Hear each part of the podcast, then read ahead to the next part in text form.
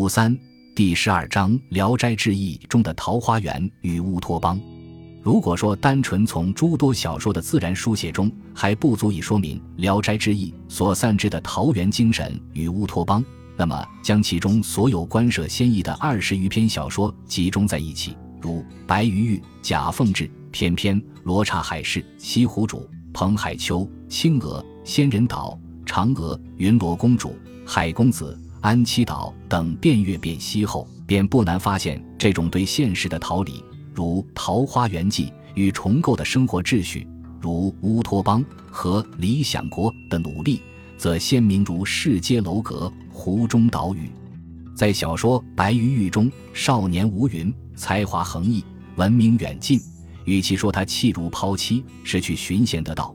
不如说是他百折千转的要离开凡俗。到一个更为有序的敬天之地，而罗刹海市，则直接购置一个海岛中的大罗刹国的行政秩序、社会风俗和不同于中国人的百姓日常，堪比为蒲松龄想象中的乌托邦与理想国。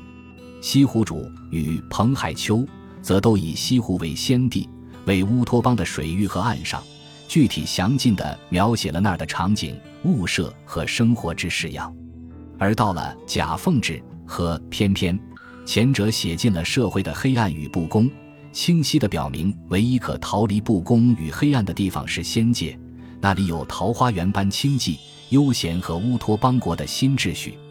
而后者则更具文学价值和意义，写出了《聊斋志异》中的乌托邦与全世界任何地方乌托邦的城池、国度的不一样。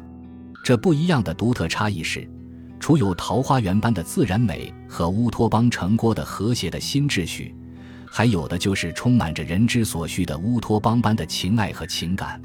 一个身有劣迹的少年罗子福，偶遇山中仙人，便来到门横溪水、食粮价之的人间洞府。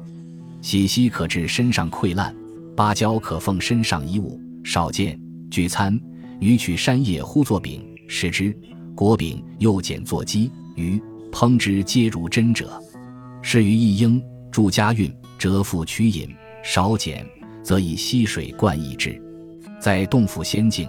日常的生活是如此超然脱俗，须知取之，取之有之，用之而不竭。